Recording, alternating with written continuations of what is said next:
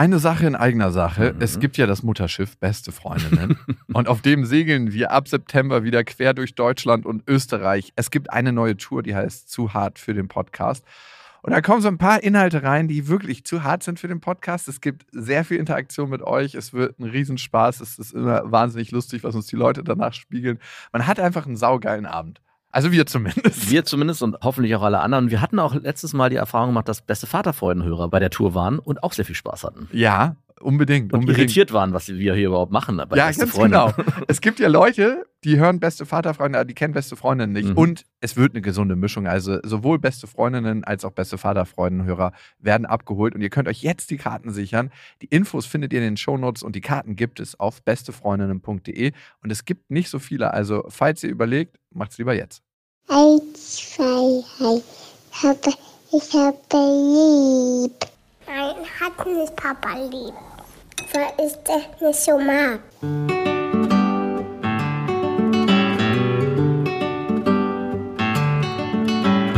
Das sind beste Vaterfreuden.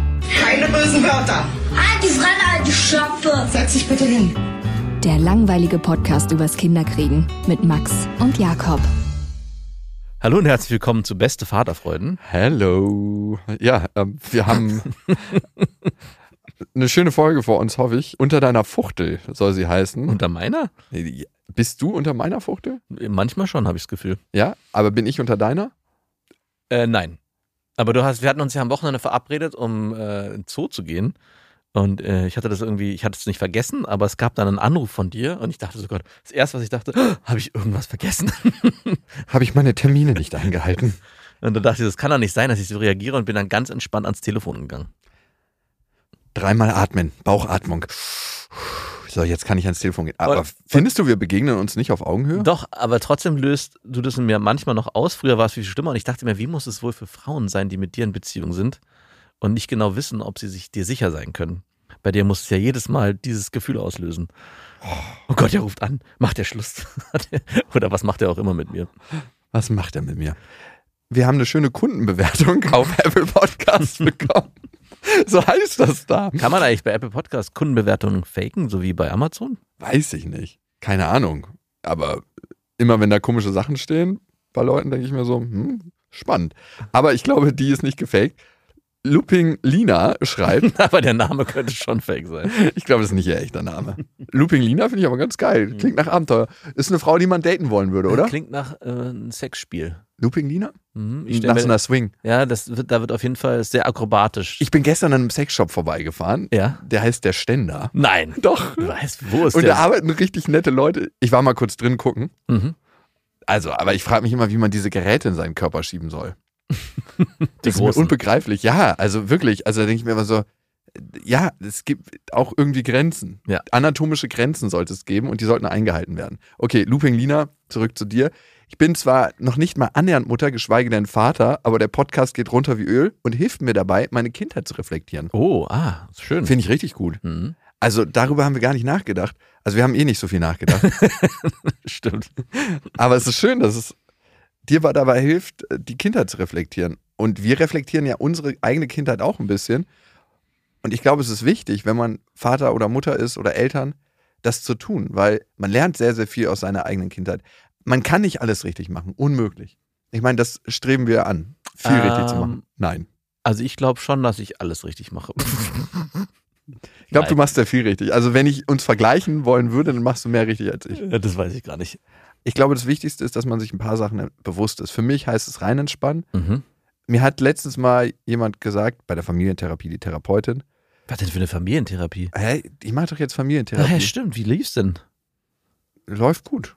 Also, ich habe die Familientherapeutin gleich als erstes gefragt, Sie sind hier falsch. Das ist eine Familientherapie, keine Ex-Partnertherapie. ja, wir wollen wieder zueinander finden. Wie ist denn da, also was sagt die denn? Oder wie war das erste Gespräch? Gab es da irgendwie Die so richtig aufs Gefühl aus. Ich versuche ja mal alles zu intellektualisieren, damit Mhm. ich das nicht fühlen brauche. Und sie so, aber wie fühlst du dich denn dabei? Ja, normal. Also, ich fühle gar nichts.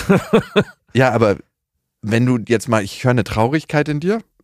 Wo ist die gerade lokalisiert? Ich, ich, ich merke die nicht. Also, und die, ja, ich spüre das irgendwie. Fühl doch da mal rein. Und ich weiß natürlich, was sie will von mir, aber ich kann es manchmal so einer Therapeutin nicht gönnen. Du bekommst meine Gefühle nicht. Du sollst ja auch nicht deiner Therapeutin die schenken, sondern vielleicht deiner Ex-Freundin. Und weißt du, was das große Problem war all die Jahre? Was? Dass ich Dass du einen zu kleinen Penis hast. ganz genau. Das hat uns einfach in eine Sackgasse geführt. Aus der er nicht mehr rauskommt. Nein, es war, dass sich meine Ex-Freundin nie gehört gefühlt hat. Ja, Captain Obvious, äh, diese Therapeutin scheint auf jeden Fall gut zu sein. Ich hatte nie das Problem, aber sie halt. Und ich war in vielen Teilen und bin es vielleicht auch noch immer ignorant. Also darf man das? Darf man in einer Ex-Beziehung eine Paartherapie machen, was ihr gerade macht? Hey, wir machen keine Paartherapie. Wie wir wird es machen, denn dann genannt? Wir machen Familientherapie. Ach, Familientherapie. und unsere Tochter kann auch dabei sein. Aber? Ja, jetzt wollen wir das noch nicht, Ah. weil die Familientherapeutin meinte, es ist unheimlich entlastend für die Kinder, wenn die Kinder mitkriegen, dass die Eltern sich Hilfe holen. Oh ja, das glaube ich gern. Das ist krass, ne? Und sie hat einen Satz gesagt, der mir krass gut getan hat, ne? Ich habe sie so gefragt, hey, ähm, wünschst du dir denn einen anderen Vater für Lilla? Mhm. Und sie meinte so, ich wünsche mir keinen anderen Vater für Lilla, ich wünsche mir gar keinen Vater. So entsteht auf jeden Fall der neue True Crime Podcast. Und ich dachte mir so, ah, Killing Mom. wenigstens geht's nicht um mich. und dann hat die Familientherapeutin irgendwie fünf Sätze später was gesagt und sie meinte so, egal ob ihr euch mögt oder nicht, du, meinte sie zu meiner Ex-Freundin, bist genau die richtige Mutter für Lilla und du bist genau der richtige Vater für Lilla. Und du bist Ein Vater. Du bist ein Vater Du bist ein. Vater. Nur, nur du bist ein Vater. Du bist ein Vater. Du bist nicht genau, du bist ein Vater. Für welches Kind auch immer. Jetzt ist es zufällig Lilla geworden.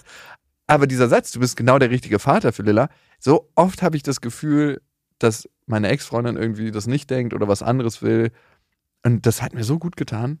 Also es ist so ein simpler Satz, ne? Und das könnte ich mir auch selber sagen und so, aber es war trotzdem ein krass wichtiger Satz für mich. Also ich hätte beinahe angefangen zu weinen, Beinahe. aber ich habe es ja nicht gegönnt. Natürlich nicht. Und was würdest du sagen, wer gewinnt in der Familientherapie von euch? Die Therapeutin, weil die die Kohle kriegt. Nein, kein. Geht ja nicht um Gewinnen. Hey, wir haben tatsächlich uns richtig gut ausgesprochen. Und das tat total gut, ob es jetzt hilft oder nicht. Aber es ist schon mal ein guter Anfang. Und ich konnte besser verstehen, wie es ihr geht und wie es ihr ergangen ist. Ich konnte sie irgendwann nicht mehr hören. Ich habe einfach irgendwann die Ohren und mein Herz zugemacht, alles. Und sie hat immer lauter geschrien mit ihrem Verhalten und mir immer mehr Shit gegeben. Natürlich ist das offensichtlich. Aber manchmal ist es halt nicht so offensichtlich, wenn man in der Situation steckt. Und wer wird, würdest du sagen, mehr von der Therapeutin angegangen? Also wer muss mehr lernen bei euch beiden? Also gibt es irgendwie, also Was du für so, ein Tölpel bist. gibt's, gibt's so Gespräche, Okay. führen die Gespräche mehr in deine Richtung, dass du dann da dann mehr ins Gefühl gehen musst und vielleicht dich anders verhalten musst? Oder ist es ungefähr gleichwertig? Also, meine Ex-Freundin ist einfach die ganze Zeit recht wütend auf mich. Ja. Und dann muss halt sie in dieses Gefühl gehen, wie die Wut kommt und was der Wut hilft zum Abfließen. Ne? Mhm. Das macht sie sehr, sehr gut. Also, sie ist ultra krass am Gefühl dran. Mhm. Und bei mir ist so, dass bei mir Traurigkeit so ist.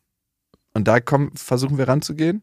Aber bei mir ist schon gar keine Wut mehr. Also bei mir schon lange keine Wut mehr. Aber es ist jetzt gleichwertig. Die Therapeutin pickt sich nicht das mehr ist dich ultra raus. schlecht, wenn das eine Therapeutin Ja, aber ich, es kann ja sein, dass der eine mehr Hilfe braucht und deswegen auch die Sitzung mehr einnimmt. Alle beide sind gleich blind. Okay. Obwohl ich schon gestehen muss, wir hatten drei oder vier Paartherapeuten verschlissen. ja, geil. damals noch. Wir waren immer einmal da und ich habe immer einen Fehler gemacht. Dadurch, dass ich ja Psychologe bin, weiß ich leider allzu oft, was die Fragen halt bezwecken sollen Mhm. und habe den dann so minimal nach dem Mund geredet und der ist ja gefügig in der Therapie. So ein Gefühl muss da immer aufgekommen sein. Mhm. Und damit habe ich mich selbst sabotiert. Und dann ist bei manchen Therapeuten so eine Art Parteiergreifung entstanden, dass sie halt eher so auf meiner Seite waren, besonders die Frauen. Und dann konnten wir das natürlich nicht weitermachen. Ach, du hast sie sozusagen manipuliert und auf Nein, ich habe es auch nicht immer so gemerkt. Mhm, genau, hast du gerade anders erzählt. Es war jetzt nicht so, dass ich wollte, dass sie auf meine Seite kommen. Aber ich wollte schon, dass sie mich verstehen. Es war natürlich, Ich, ich, ich habe das Bild vor Augen, wie du mit deiner Therapeutin mit verschränkten Armen auf einer Seite sitzt und, Und gegenüber- und dann so, siehst du, sie hat recht, habe ich doch gesagt. endlich sieht das jemand auch mal so. Es ist doch eigentlich nicht so schwer, oder? Habt ihr danach auch Sex gehabt, du und die Therapeutin? Mhm. Das machen meistens mehr Therapeuten. Ah, okay. Also, ich habe jetzt gerade erst wieder von, ich habe ja so einen Bekannten, der schläft mit seinen Klientinnen. Ui, schön. Ja, der ist Therapeut. Also, es ist so ein krasses No-Go einfach. Mhm, Natürlich. Aber das ist nicht ein Einzelfall, muss man einfach sagen. Wenn du an der schwächsten Stelle bist, hebe ich dich auf. Mit meinem Lachs. Halt dich fest. Halt dich fest. Hier kannst du sicher greifen. Ich fühle mich so schwach. Mit beiden Händen. Zieh dich hoch. Er wird dir helfen. Er wird dir Kraft geben. Dieses eine Mal. Ey, das ist eigentlich noch niveauloser als als Lehrer mit seinen Schülerinnen zu schlafen. Uh, Uh, schwierig. Ui. Als Prof mit seinen. Studentinnen. Ja, danke. Ja, ich meine, es gibt auch die Oberstufe. ja, ich schon 18 sind. trotzdem ist 16. sofort ein Geschmäckle. Alles hat ein Geschmäckle. Ob du als Lehrer mit deinen Schülerinnen schläfst, auf irgendeiner Skifahrt oder was auch immer. Ja, lass die Tür da mal zugehen im Lehrerzimmer und wenn da nur Männer untereinander sind, dann kannst du ungefähr denken, was da geredet wird, wenn die einigermaßen befreundet sind. In deiner Welt vielleicht. Nein, halt. Das stimmt nicht. Die Profs mit ihren äh, Studentinnen, safe, das ist nicht so ein Einzelfall. Aber an der Spitze stehen für mich Psychotherapeuten, die mit ihren Klientinnen schlafen, die aktiv in der Therapie sind. Mhm. Das ist wirklich für mich. Das ist ein Grund, warum ich kein Psychotherapeut geworden bin. Nein. Okay. Raus hier, schnell. Äh, raus, raus aus der Therapiesession. Wir wollten ja heute eigentlich ein paar Hörermails machen, die ganz gut zum Thema passen. Ihr könnt uns ja schreiben an beste.bestefreundinnen.de. Obwohl das hier der Vaterfreund-Podcast ist, ist das andere unser Mutterschiff. Ja. Mit dem fing alles an und dann wurden wir schwanger und dann gab es hier beste Vaterfreuden, um anscheinend seine eigene Kindheit zu reflektieren. Therapie Leid. Und es hat uns der Tobi geschrieben. Tobi hat ein Problem. Der hat ein Kind mit seiner Freundin bekommen. Das ist jetzt nicht das Problem. Die sind beide 30, 10 Jahre zusammen. Eigentlich alles perfekt. Acht Monate ist jetzt die Tochter alt. Und er schreibt folgendes, dass sich alles komplett verändert hat, seitdem das Kind da ist. Die hatten vorher ihre Krisen, die hatten vorher ihre Ups und Downs, aber es lief eigentlich alles sehr gut und stabil. Bis dieses kleine, acht Monate alte Wesen zu ihnen gestoßen ist. Er schreibt, ich kann eigentlich nichts richtig machen und werde nur mit Vorwürfen konfrontiert. Auch wenn ich von Freunden und Familie gespiegelt bekomme, dass ich meine Rolle alles andere als schlecht mache. In unserem Haushalt werden dauernd neue Regeln eingeführt, deren Einhaltung penibelst kontrolliert wird. Körperliche Intimität kenne ich nur noch aus Filmen und aus euren Podcasts. Erzählt von zwei Männern, ich könnte mir erotischeres vorstellen. Die Verengung des Weltbildes meiner Freunde macht eine Diskussion über normale Themen der Zeitgeschichte praktisch unmöglich. Ich bin gewohnt, Sport auf Leistungssportniveau zu betreiben und habe hier auch ein starkes soziales Netz. Aktuell kann ich froh sein, wenn ich die Erlaubnis erhalte, einmal in der Woche abends, nachdem Freundin und Kind schlafen, zwei Stunden gegen den körperlichen Zerfall ins Gym zu dürfen. Die Erlaubnis bekomme ich nur manchmal. Die Gefühlslagen, mit denen ich konfrontiert werde, wechseln im wöchentlichen Rhythmus zwischen eigentlich bin ich seit Jahren nicht mehr zufrieden und unsere Beziehung geht den Bach runter, aber ich hätte keinen passenden Zeuger gefunden zu Familiengründung und Hausbauen und Hochzeit. Boah. Alter fucking Falter, Tobi. Das ist eine schöne Borderlinerin, die er sich daran geholt hat. Ey, hör auf mit deinen scheiß Ferndiagnosen. Okay, sie ist zumindest ambivalent. So viel darf ich Ja, aber ganz ehrlich, Borderlinerin das ist ein bisschen heftig. Also, du kannst nicht einfach irgendwie sagen, dass jemand Borderlinerin ist, Im weil du. Scherz darf man, du hast. Okay, gut. Sorry, habe ich nicht verstanden. Ist bei mir nicht angekommen. Ist vielleicht auch bei anderen Menschen nicht angekommen. Aber Tobi, eine schöne Borderlinerin, die du. Wenn es vom Psychologen kommt, dann ist das wiederum was Das anderes. ist was anderes. Da kann man anhand fünf kleiner Stichpunkte natürlich eine Ferndiagnose machen. Wird auch oft durch die Geburt eingeleitet. Das ist jetzt äh, wissenschaftlich noch nicht erwiesen, aber wir stellen das mal als Forschungshypothese ah auf. ja, perfekt. Dann machen wir uns nicht angreifbar. Nein, Tobi, du bist ja in einer misslichen Lage, ne, gerade. Und was du versuchst, ist vielleicht nicht der beste Weg. Gerade. Was Also versucht er denn? sich immer mehr anzupassen, um dann endlich Frieden zu finden. Also ich habe so aus dieser Mail noch gar nicht so richtig das Problem gehört, außer nur zwischen den Zeilen, weil er Alter, er wird krass geknechtet von Genau, aber er, er benennt, also es ist es nicht aufgefallen, in dem, wie er, es, wie er schreibt, benennt er es gar nicht so richtig laut. Also er sagt zwar ja, die und die Situation Und das herrscht ist ein vor. Problem. Genau, die und die Situation herrscht vor, aber sagt dann nicht, finde ich kacke, würde ich gerne ändern, Wenn sondern ich die Erlaubnis erhalte, Herren, darf ich einmal zum Sport. Also, Tobi, was ein menschliches Grundmotiv ist, wir haben psychologische Grundmotive, ist das Motiv nach Kontrolle. Und ich glaube, deine Freundin, dadurch, dass sie jetzt Mutter geworden ist, hat einen absoluten Kontrollverlust in ihrem Leben und versucht durch bestimmte Parameter in der Umwelt die Kontrolle zurückzugewinnen, indem sie Regeln aufstellt, indem sie dich reglementiert, indem sie ihr Weltbild verengt. Dieses Gefühl von Kontrollverlust macht unglaublich Angst und das hat sie gerade. In dem Moment, wo du dich zu stark an sie anpasst, gerätst du in diesen Strudel des Kontrollverlustes. Das heißt, du machst das Gefühl eigentlich noch stärker, weil du bist nicht mehr ein verlässlicher Gegenpart, der seine eigene Meinung hat, der sein eigenes Wertesystem hat, der sein eigenes Weltbild hat, ihr zuhört, für sie da ist, aber du bist jetzt immer mehr ein Fähnchen im Wind. Und dadurch gerätst du mit in den Strudel und vergrößerst eigentlich ihr Gefühl des Kontrollverlustes. Das heißt, sie muss was für ihre Sicherheit tun, was das auch immer ist, und du musst dafür was tun, dass du deinen eigenen Standpunkt behältst und für dich einstehst. Nochmal, Um ihr Sicherheit zu geben. um ihr Sicherheit zu geben und um auch deine Zufriedenheit einfach sicherzustellen. Also was gibt es Schlimmeres als einen unzufriedenen Tobi, der nur noch der Knecht seiner Freundin ist und versucht alles richtig zu machen? Du kannst auf dem Weg, wo du gerade bist, nur verlieren und dich verlaufen. Mhm. Und du hast dich bereits Na verlaufen. ja, wollte ich gerade sagen. Du, weißt du eigentlich noch, wo du losgelaufen bist und wo du gerade bist? Wo stehst du gerade? Wie stehst du gerade zur Beziehung? Guckst du andere Frauen an? Das darf er doch gar nicht. Stimmt, du hast aber auch keine Gelegenheit, weil du ja gar nicht mehr raus darfst. Also das würde ich gerne wissen, was passiert. Tappst du dich in Gedanken, eigentlich schon ein anderes Leben zu führen? Bestimmt. Das ist immer eine Frage, die du dir stellen kannst. Und dann weißt du, dass du dich eigentlich in der Beziehung, in der du jetzt steckst, verlaufen hast. Und es ist auch so unattraktiv. Also was er gerade abzieht, macht zu allem Überfluss noch ihn vor seiner aktuellen Partnerin extrem unattraktiv. Also es mag zwar im ersten Moment so aussehen, als würde die Frau glücklich darüber sein oder froh darüber sein, dass er sich an all das hält, was sie ihm auferlegt und dass er sich an alle Regeln hält, die es neuerdings im Haushalt gibt. Aber im nächsten Moment wird er für sie kein attraktiver Partner mehr sein, weil er sich einfach nicht gerade macht, sondern weil er die ganze Zeit sich nur anpasst und dadurch für sie wie ein weiteres Kind oder wie ein weiteres unfähiges Wesen im Haushalt Bist kein agiert. verlässlicher Partner mehr. In dem Moment, wo du unauthentisch wirst, bist du kein verlässlicher Partner mehr. Und das hat nichts damit zu tun, dass du nicht auf deine Freundin eingehst. Aber du kannst nicht einfach ihr fucking Weltbild kopieren.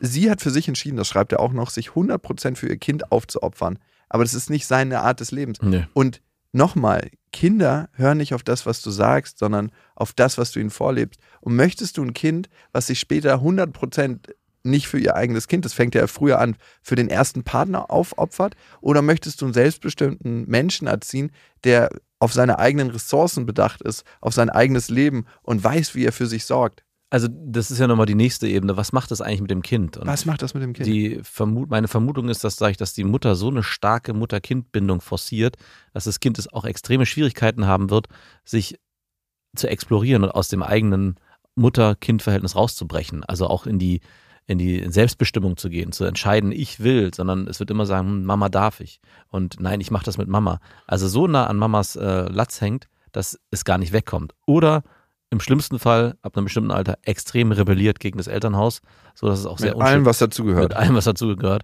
Wir Kinder also- vom Bahnhof Zoo. Auch wenn du Nein. sagst, Sorry, ich wollte hier nicht weitere ausmachen. Ferndiagnose. Auch wenn du sagst, es geht nicht nur um das Kind in der Beziehung und das Kind soll nicht im Mittelpunkt all, all dessen stehen, was auch du, was dein Leben ausmacht, ist es trotzdem, und ich gehe mal davon aus, für dich wichtig, als verantwortungsvoller Vater, dass du auch deinem Kind etwas vorlebst, was es sich daraus ziehen kann. Also, dass es nicht irgendwann an den Punkt kommt zu sagen, hey Mama und ich bin mit Mama eins und du bist unwichtig, aber du hast deinem Kind auch irgendwie nichts mitgegeben, was vielleicht auch wichtig ist, um im Leben zu agieren. Was von deiner Person hast du ihm mitgegeben, von dem, wofür du stehst als Ja. Mensch? Das ist so wichtig, das zu machen. Und was wäre das? Das kann man ja ziemlich gleich runterbringen. Ja, aktuell schreibt er selber, wird von ihm verlangt, sich zu einem asexuellen, hobbyfreien, wohnhausbesitzenden, unterwürfigen Familienvater zu entwickeln. Also zu Max. Hat er geschrieben. Das kommt nicht von mir. Nein, hat er nicht geschrieben. Hat er geschrieben? Ach, Quatsch. Und was wollen wir wetten? Äh, nee, ich glaub's dir jetzt, wenn du es so sagst. Okay, danke. Max hat Hobbys übrigens und auch Sex. Auch wenn mit sich selber, aber er hat Sex. Ja, und ich würde schon sagen, dass ich mich ziemlich klar abgrenze. Und, Auf jeden Fall. Und äh, Äh, Hör die letzte Folge, das Streitfest. Hat keinen Finger gerührt bei, bei der Vorbereitung. Ey, Tobi, das hättest du nicht hingekriegt. Du wärst der gewesen, der diese blöden servierten Bedruckungen besorgen hätte müssen. Oder er hätte äh, sich komplett rausziehen müssen, weil sie es so bestimmt. Er hätte sich, äh, egal wie, er hätte sich an das anpassen müssen, was sie verlangt. Und das ist das, was so dramatisch ist. Und ich glaube, das ist das auch, was fürs Kind extrem schlecht ist. Und ich, allein wenn du sagst, okay, mir fällt es extrem schwer, mich jetzt hier zu verändern und mich für mich einzusetzen, vielleicht hilft es dir, den Transfer zu schaffen, okay, ich mache es nicht nur für mich, sondern Ja. ich mache es auch für meine Tochter. Du sollst natürlich nicht im nächsten Schritt der Knecht deiner Tochter werden, so wie Jakob, sondern du sollst versuchen, Wie billig du zurückschießt, ey, das hat Tobi geschrieben, nicht ich. Du ekliger. Ja, sondern du sollst natürlich das vor allem für dich machen, mit dem Hintergedanken, dass es aber auch gut sein kann für dein Kind. Mhm. Also, Tobi, für mich ist das immer eine extrem richtige und wichtige Motivation zu gucken, welche Veränderungen leite ich ein, wie möchte ich leben. Für mich an allererster Stelle und für deine Tochter und für deine Frau. In dem Moment, wo du nicht dein wahres Ich lebst, bist du eigentlich auf dem Weg des Scheiterns. Und das wird nicht lange gut gehen. Also für manche geht es ein ganzes Leben lang schlecht, aber Es gibt so viele Pärchen, glaube ich, die ja, in so aber einer ich glaube nicht, dass es gut geht. Nein, es geht, aber es geht nicht gut. Genau, also die in so einer Konstellation leben. Natürlich gibt es da, aber er scheint nicht der Typ dafür zu Und sein. ich meine, jeder in, in einer Beziehung wird auch immer wieder Facetten dessen erleben und es ist dann immer wichtig, auch bei mir, ich meine, er schreibt ja nicht umsonst, sich da auch wieder herauszukämpfen oder gemeinsam au- auszutarieren, wo sind deine Grenzen, wo fängt deine Autonomie an und wo fängt meine Autonomie an. Also auch da jedes Mal wieder neu wieder die Grenzpfosten auszutarieren und zu sagen, das ist mein Bereich und das ist dein Bereich und hier treffen wir uns in der Mitte. ja, und mach es mit Liebe. Also ich habe zwei Sachen, die ich dir empfehlen würde aus eigener Erfahrung, Tobi. Einmal Sandwich-Kommunikation, sage ich öfter, aber es ist so wertvoll, gerade wenn du mit einer Frau sprichst, die eh gerade in Angst ist und deine Frau scheint in Angst zu sein. Hey, ich sehe, mit wie viel Liebe du unsere Tochter erziehst und wie wichtig dir das ist. Oder Ich sehe, wie viel Energie du da reinsteckst. Was ich für mich gemerkt habe, ist, dass ich einfach ein echter Vater für meine Tochter sein möchte. Das heißt, ich kann nicht eins zu eins deinen Weg kopieren. Ich möchte mein Leben führen und mit dieser Kraft und aus dieser Kraft ein guter Vater sein. Und das heißt für mich, dass ich meinen Sport mache, dass ich meine Freunde treffe. Wenn du das für dich gerne auch tun möchtest, dann finden wir einen Weg, dass ich dich unterstütze und dass ich auch mal unsere Tochter nehme und dass du dann das auch tun kannst. Ich glaube, wenn wir das beides zusammen tun, kommen wir als Eltern ganz, ganz anders wieder in unsere Kindbeziehung. Und das macht mir gerade Angst. Nicht nur für uns als Eltern, sondern für uns auch als Beziehungspartner. Ich glaube, wir wollen beide das Beste für uns und für unsere Tochter. Hier sch- schließt sich das Sandwich wieder. Mhm. Und ich liebe dich. Äh, ich hab dich lieb. Ich mag dich gerne. Du siehst manchmal hübsch aus. Ich finde dich nicht mehr so abstoßend. Du bist eine Mutter. Nein, Quatsch. Mit irgendwas Guten noch enden. Also kannst du noch was drauflegen. Dann hilft es, die trockene Wurst besser runterzuschlucken. Die trockene Wurst. Bah, was ist das für ein Bild in dem Zusammenhang? Du weißt, was ich meine. Ich hatte direkt so eine alte, vergammelte, ein Tag alte Grillwurst vor Nee, Augen. die immer in so einen ähm, Vitrinen liegen auf irgendwelchen Radstätten. So ein, so ein Mettbrötchen, was so an den Seiten Oh, anfängt, sich schon nach oben zu krümmen. der Mund geht zu, der, Met, der Mettmund. Der Mettmund. Küss mich mit deinem Mettmund. Und das andere ist, und das kann ich aus Erfahrung sagen, holt euch Hilfe. Weil manchmal ist man so blind in den eigenen Themen, dass es wichtig ist, jemanden sich zu holen, der eine Metaperspektive darauf hat. Ja, oder der erste Schritt tauscht dich aus. Also mit Freunden und auch sie. Also das könnte vielleicht im ersten Moment äh, so aussehen, ah, ich verrate dir meine Frau und ich erzähle Geheimnisse, die nur in unserer Familie bleiben sollen. Es ist Quatsch. Am Ende ist es wichtig, auch bei Freunden und von mir aus auch Familienmitgliedern, das offen zu legen und die Situation zu beschreiben und sich dann einen Rat einzuholen oder, zumindest, oder noch eine, eine Beschreibung dessen, wie sie das machen und dann für sich zu erkennen, Moment mal, es scheint nicht so zu sein, dass nur das, was wir machen, der gangbare Weg ist. Vielleicht kann ich, vielleicht hilft es dir dann auch, dir danach professionelle Hilfe zu holen, wenn du das möchtest. Aber es muss nicht immer erst professionelle Hilfe sein. Nein. Und wenn es keinen Leidensdruck gibt, braucht es auch keine professionelle Hilfe. Aber ist den ein, scheint es ja zu geben. es ist ein neuer, eine neue Erkenntnis. Habe ich mal gehört von einem guten Psychotherapeuten. Mhm. Psychiater. Okay. Andrea hat uns noch geschrieben an beste@bestefreundinnen.de und Andrea schreibt: Mein Freund und ich haben eine einjährige Tochter. Ich komme gleich zum Punkt. Ich kann den Papa von meinem Freund absolut nicht ab. Er ist total egozentrisch und anstrengend. Dazu kommt, dass er Parkinson hat und starke Medikamente nimmt. Ich habe mal von einem gehört, da hat sich die Tochter so auf den Schoß gesetzt. Papa, du stinkst nach Schweiß und Medikamenten. Wie hart ist das bitte? Ich dachte gerade, du erzählst gerade eine Geschichte von jemandem, der Parkinson hat und die Tochter hat sich bei dem auf den Ey, Schoß aber gesetzt. ich kann ihn nicht ab. Dazu kommt, dass er Parkinson hat und starke Medikamente nimmt. Schwierige Satzkombination, wenn man es jetzt nur so lesen würde und nicht weiterliest. Ich, Aber und nochmal dazu, ich dachte, du hast jetzt eine, erzählst eine Geschichte von jemandem, der Parkinson hat, die Tochter sich immer bei dem auf den Schoß gesetzt hat und er sie so gerne bei ihm Hopper Hopper Reiter gespielt hat. Ja, okay, gut. Wenn du das lustig findest. nochmal, nochmal. All day long. Easy. Diese haben extreme Nebenwirkungen. Das können zum Beispiel Sexsucht und wahnhaftes Denken sein. Oh, es scheinen relativ viele Leute Parkinson-Medikamente zu nehmen. Jetzt kam es zu einem Vorfall. Er hat sich wohl nackt zu der erwachsenen Tochter seiner Frau gelegt, was für diese selbstverständlich ein Riesenschock war. Mehr Details habe ich dazu nicht, aber das allein schon war krass. Er kann es alles unter seinen Deckmantel der Medikamente packen. Sorry, ich war drauf, Leute. Mir selbst ist in Teenagerjahren etwas ähnliches mit unserem betrunkenen Nachbarn passiert. Okay. Jetzt fühle ich mich total unwohl, wenn ich auf meinen Schwiegervater stoße und noch unwohler wird mir, wenn ich daran denke, dass er mit meiner Tochter zu tun hat und sie auf den Arm nimmt. Ich weiß, dass der Vorfall nichts mit Pädophilie zu tun hatte, aber es gibt mir dennoch ein schlechtes Gefühl und irgendwann wird meine Tochter auch älter. Mein Freund schiebt alles auf die Medikamente und sagt, ich solle nicht nur das Monster in seinem Vater sehen. Ich weiß wirklich nicht, wie ich mit den Situationen umgehen soll. Ich kann ihm ja nicht aus dem Weg gehen und ihm seine Enkelin vorenthalten, beziehungsweise meine Tochter ihrem Opa. Oder wie seht ihr das? Habt ihr Tipps? Lieben Dank. Warum nicht? Ey, ganz ehrlich, also wenn das unter den Medikamenten passiert ist, hm, ja, Wie alt ist die Tochter? ein Jahr. Also was ich finde, wenn man da Sorge hat und Angst hat, immer im Beisein. Also nie alleine irgendwie, ja, jetzt übernachtest du mal bei Opa. Genau. Nein, ohne Witz. Ja, ist auch so. A, wirst du in so einer Nacht nicht schlafen können und B, spürst du eine Gefahrensituation und da musst du auch einfach deiner Intuition als Mutter vertrauen, finde ich. Du musst natürlich auch sehen, dass du selber eine sehr, sehr starke Prägung da wahrscheinlich noch hast durch die traumatische Erfahrung mit den betrunkenen Nachbarn, die du gemacht hast. Mhm. Also da gibt es natürlich immer noch einen alten Schmerz oder ein altes Trauma, was auf die Situation anspringt und was dann hervorgerufen wird.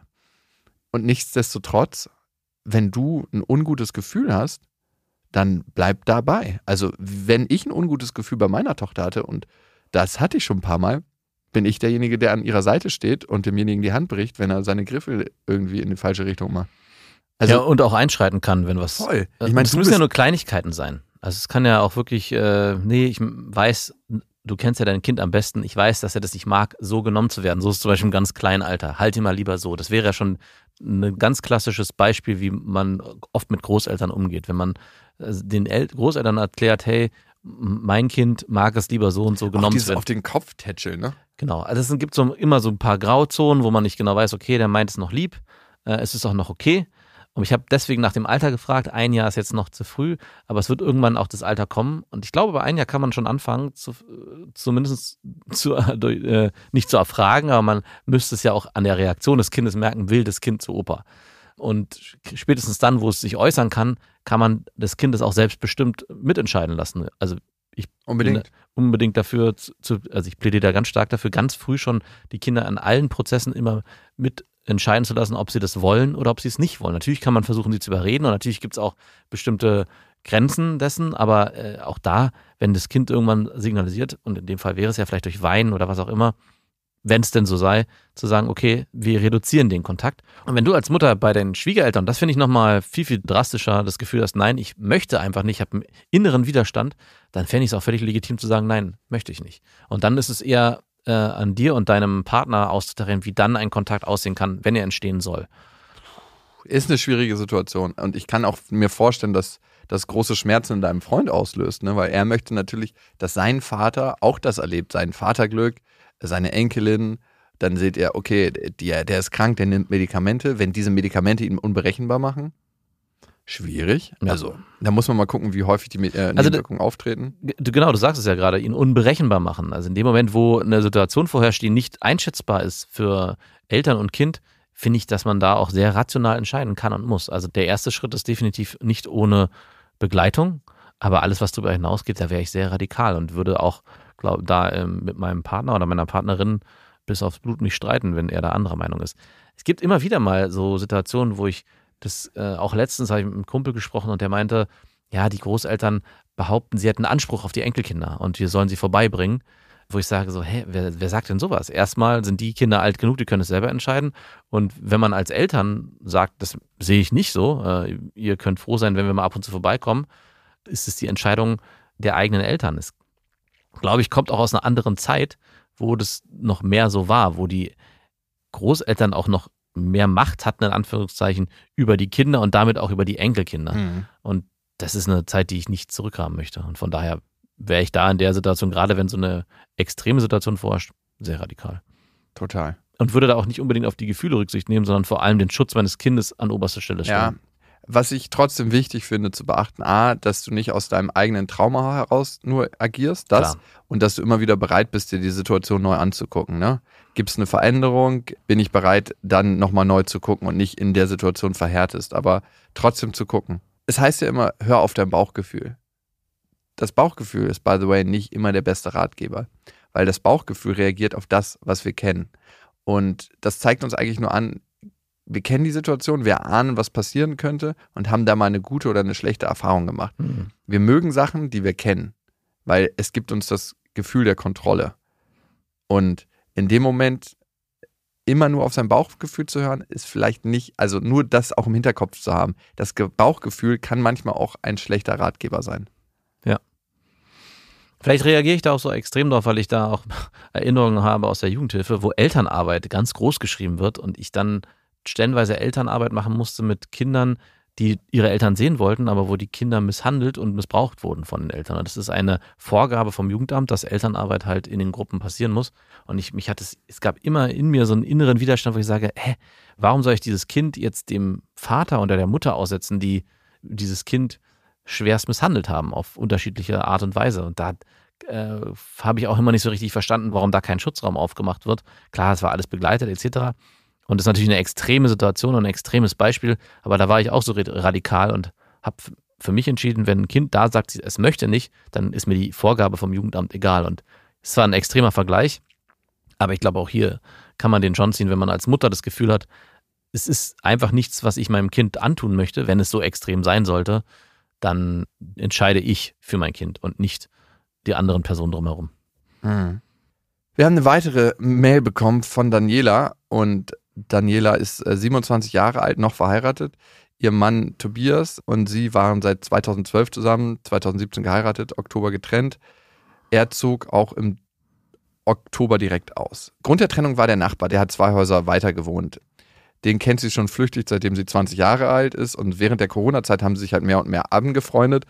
Und die haben erst sich nur freundschaftlich getroffen. Irgendwann hat es dann so Klick gemacht. Und das hat sie dann auch ihrem Mann gesagt. Der Nachbar wollte sich eigentlich nicht in die bestehende Beziehung einmischen. Ja, ist dann aber doch so gekommen. Der Sex mit dem Nachbarn, was soll ich sagen? grandios. Der beste meines Lebens. Mhm. Das passt alles. Die Wo ganze hat Chemie. man, ganz kurz, kurz einhaken, wo hat man Sex, wenn man mit dem Nachbarn, mit dem Nachbarn Sex hat? Am Gartenzaun. Also hat man das bei dem oder hat man das bei sich?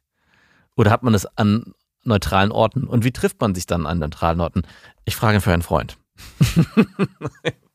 Ey, ganz ehrlich, ich habe mich in deiner Nachbarschaft natürlich schon umgeguckt, weil ich jetzt in letzter Zeit öfter mal da war. Und puh, da muss man auf jeden Fall Hier wird man nicht verführt. stabilen. Hier ist die Versuchung nicht so groß. Danke, lieber Gott, dass du mich hier nicht in Versuchung führst, in meiner eigenen Straße. Ja, Gott hat ein Auge auf dich und äh, weiß dich zu schützen. Danke. Hier hast du ein paar Nachbarinnen. Treu bleiben wird dir hier nicht schwerfallen. mein Sohn, ich passe auf dich auf. Also der Sex mit ihm ist grandios, da sitzt jeder Handgriff, jede Berührung. Das ist wie eine Droge, von der man nicht genug bekommt. Kennst du das, wenn man mit einer Frau schläft und die Frau richtig, richtig gut findet und man schon ein bisschen vertrauter mit der Frau ist, man die so auffressen will? Mhm. Und machst du es dann auch manchmal so, dass du so um sie rum fest, dass du so ganz dicht hast beim Bumsen? Mhm. Okay, gut. Frage für einen Freund. Er ist ein toller Mann, keine Frage. Es gibt dennoch einige Defizite für mich persönlich. Ich wollte nie Kinder aus eigenen Gründen. Er hat schon eins. Kein einfaches und nicht einfach ist äh, ja sehr nett formuliert. Ich habe tatsächlich recht eingefahrene Ansichten und Ansprüche an mein Leben, gewisse Vorstellungen und Ziele sowie Träume. Der Nachbar und ich sind grundverschieden, aber dennoch genieße ich die Zeit mit ihm unglaublich.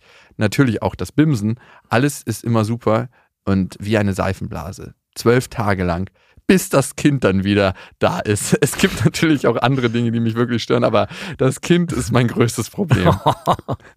Tatsächlich ist es ja so, ich wusste, auf was ich mich einlasse, aber man weiß ja immer erst, worauf man sich wirklich einlässt, wenn man es dann auch lebt.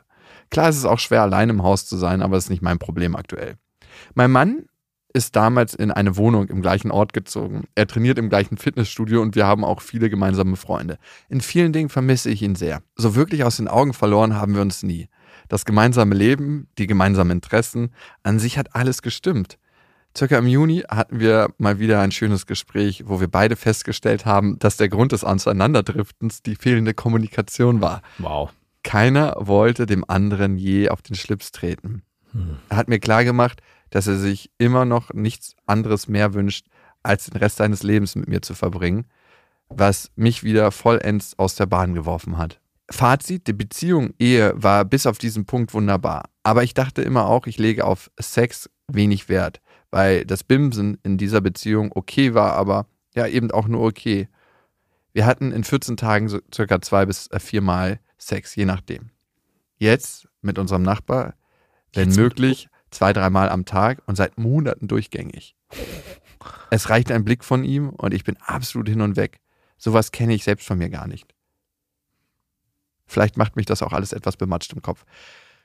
Ja, erstmal vorweg ist festzuhalten, dass du verliebt bist und verliebt sein ist dafür gedacht, dass wir Nachkommen zeugen. Also natürlich bist du bematscht im Kopf, weil in dem Moment, wo wir nicht verliebt werden und nicht benebelt, wirst du noch andere Partner sehen, mit denen du dich verpaaren würdest. Das tust du im Moment nicht. Nein, du hast natürlich Bock auf deinen Nachbarn, weil Wo du ist denn das Kind bei diesen zwei bis dreimal Sex am Tag? bist. Hm, Ja, stimmt. Man kann nur beten, dass es in der Kita ist oder irgendwo anders. wow, in der Schule. ist mal kurz um. Und wer arbeitet dann noch irgendjemand? Also Zwei bis dreimal. Ja, ähm, ey, ich persönlich, also maximal zweimal am Tag. Aber holla. Auch das ist schon Sport.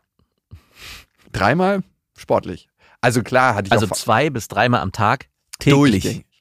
Gut, ich hatte auch mal Affären, also das waren dann aber so Beziehungsaffären. Ich möchte da mal so ein, so ein So dazwischen. Fließen Ey, wie viele Steps hast du eigentlich in deinen ganzen Affären? Ich hatte mal eine, die war so horny die ganze Zeit, aber die war auch so ultra geil. Mit der hatte ich bestimmt vier bis fünf Mal am Tag Sex, aber immer nur am Wochenende, wenn wir Zeit hatten. Ja gut, das ist auch wieder was anderes, weil ihr habt euch das aufgespart bis zum Wochenende. Da müsst ihr natürlich aufholen. Aber die sehen sich jeden Tag und haben jeden Tag zwei Wie drei so eine. Luftmatratze, wenn man die Luft rauslässt. Also du bist verliebt, bist ultra krass im Hormoncocktail gefangen und willst deshalb das körperlich mit deinem Nachbarn leben. Vielleicht wäre es eine Möglichkeit, erstmal durch diese Verliebtheitsphase durchzugehen. Mhm. Und das dauert halt nicht ewig, das ist das Schöne am Verliebtsein, ne? Sprichst du da aus Erfahrung? Alter, du weißt es doch selber. Wie oft warst du verliebt in deinem Leben? Schon oft. Wie oft? Also, und hast es dann auch gelebt und nicht, ich bin verliebt in äh, Miley Cyrus und hol mir auf seinen runter. Warst du mal in einen Prominenten verliebt? Nein. Oder? Ich auch nie. Ich habe das nie verstanden. Ja, warum auch? Hat doch gar keinen Sinn. Ja, ich glaube, es gibt viele, die das waren. Ich habe mal im Club gearbeitet als Barkeeper und war in einen Gast verliebt. Also an eine Frau, die immer wieder Eine vorbei- Gästin. Gästin, sorry, die immer wieder vorbeigekommen ist und ich habe auch oft mit der geschnackt und so und wir haben auch manchmal getanzt und so, aber es ist nie mehr gelaufen. Ich hatte ihre Telefonnummer, aber irgendwie hat sie immer wieder einen richtigen Cockblock ge geschoben. Und irgendwann war ich so, so, ich habe mir so viel vorgestellt, wie sie das cool wäre mit ihr. Ich kannte sie gar nicht so richtig Ja. und war in sie verliebt. Also es war ganz, ganz komisch. Hast du auch geweint, weil die Zeit so schön sein könnte, wenn sie dich, wenig, wenn sie dich endlich mal erkennen würde, als Oh Gott, der, oh der du bist? Ich war noch sehr jung. Ich, ähm, irgendwann lag ich, ich kann es gar nicht erzählen. Nach einer Schicht, das war so, es wurde schon wieder hell, auf einem Teppich von mir und ich hatte so ganz große Boxen in meinem Zimmer, weil man das irgendwie noch cool fand, so eine riesen Anlage zu haben. Und habe dann Dancing in the Dark von Bruce Springsteen gehört und hat, hat es laut aufgedreht und lag da einfach nur und dachte, wie schlimm ist mein Leben. Sowas hast du gemacht. habe ich nicht aufgemacht. Ich hatte nie so richtig Momente der Zerstörung, aber ich habe mir einfach gedacht, ey, das könnte es doch jetzt sein. Also es könnte doch die Frau deines Lebens sein. Was für eine fucking Und Illusion. sie weiß davon noch gar nichts. Nein. Okay, also das Gefühl geht gerade in dir ab ungefähr. Nur, dass du es leben kannst. Nur, dass du es leben kannst. Und Verliebtheit leben ist natürlich immer noch mal was anderes und es verstärkt auch diesen Hormoncocktail. Mit jedem Schuss wird ein bisschen Hormon zugefügt. Aber was ist denn jetzt ihre Frage? Was soll sie tun? Was ist unser Rat zu der Situation? Aber es läuft doch alles anscheinend ganz Nein, gut. Okay, sie, kann hat doch kind keinen nicht- Bock auf das Kind. Ja, gut, aber Kommt doch auch nur alle zwölf Tage. deswegen.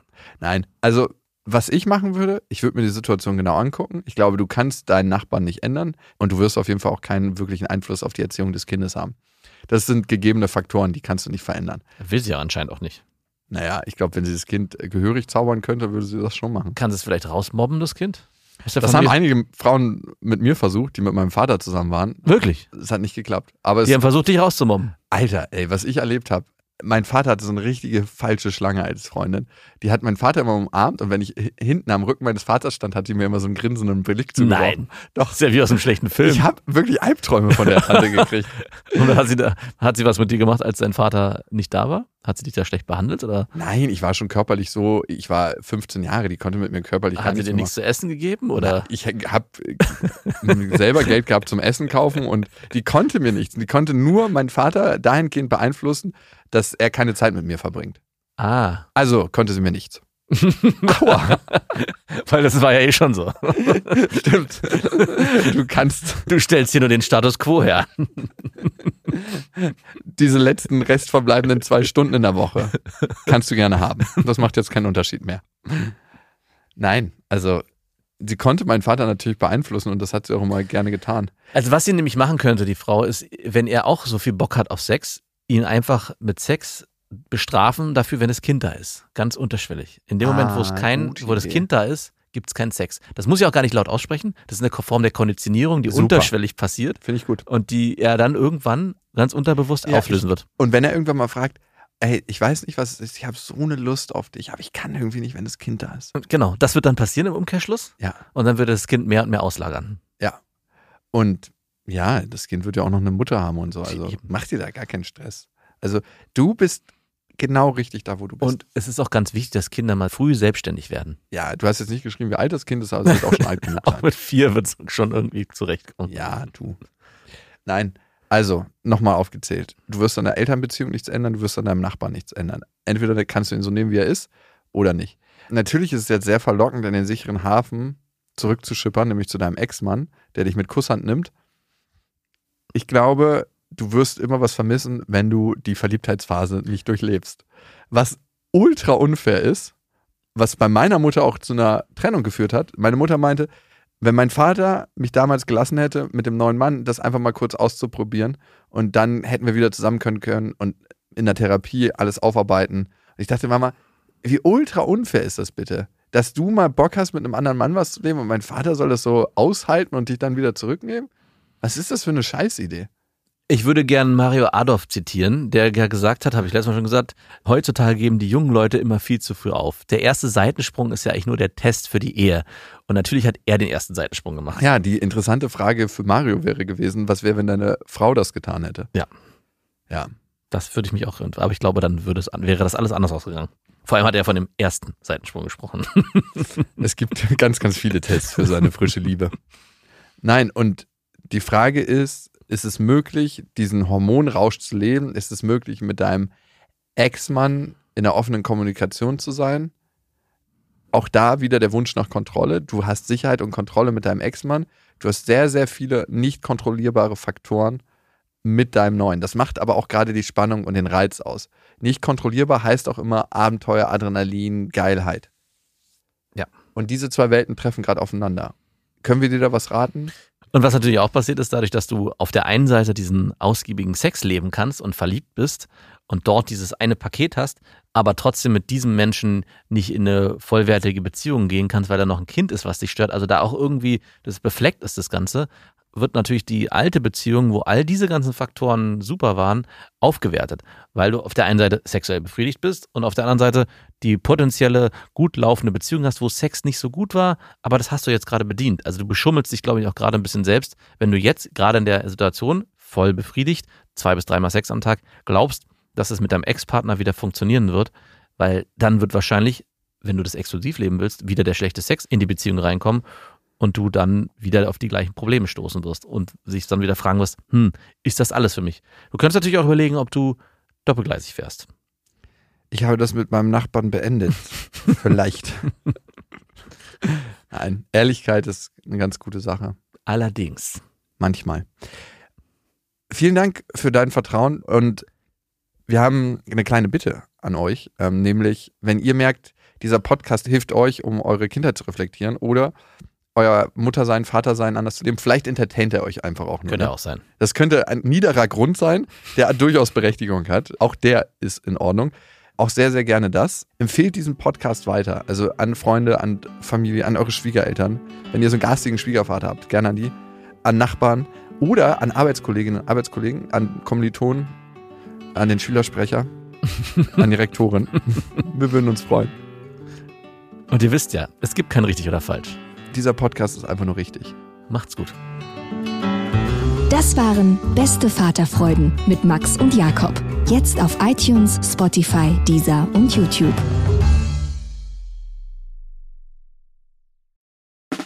Der 7-One-Audio-Podcast-Tipp. Hallo, ich bin Lynn. Und ich bin Leo. Ihr kennt uns vielleicht schon vom True Crime Podcast Mord auf Ex. Eigentlich sprechen wir da ja jede Woche über Verbrechen. Mhm. Aber da gibt es ja noch ein anderes Thema, das die Menschen und uns schon immer fasziniert hat. Die Liebe. Krasse Geschichten, die wirklich passiert sind. Bonnie und Clyde zum Beispiel. Cleopatra und Caesar Oder Diana und Charles. oder halt Camilla. Liebe gibt's bei True Love aber auch nicht nur im klassischen Sinne. Es geht auch um Familie, um die Liebe zum Beruf oder sich selbst oder Freundschaft. Am besten sind ja auch eh die Filme, wo dann am Ende steht, nach einer wahren Begebenheit. Mhm. Das sind so Geschichten, die kannst du dir eigentlich gar nicht ausdenken. ja. Und das gibt's jetzt eben als Podcast. Und das Ganze heißt True Love. Ja, der Name sagt's eigentlich schon. Aus True Crime wird True Love. Krasse Geschichten, Plot-Twist und verrückte Protagonisten. Es ist also in anderen Worten ein Podcast für alle, die True Crime hassen, aber auch für alle, die True Crime lieben. Macht euch bereit für ein neues Podcast-Genre, True Love. Oh, ich kann es gar nicht abwarten, euch die Geschichte zu erzählen von zum Beispiel dem Jungen, der nach seiner Mutter gesucht hat. Jahrelang, auch wenn ich wahrscheinlich dabei heulen werde. Oder die Geschichte von Sissy. Also der Film ist nichts dagegen. Ab dem 20. Oktober, überall wo es Podcasts gibt, True Love. Echte Geschichten, wahre Liebe. Voller Werbespruch, oder? Ja, aber es ist ja auch schön. Der Podcast macht ja glücklich. Ja, deswegen jetzt am besten direkt abonnieren.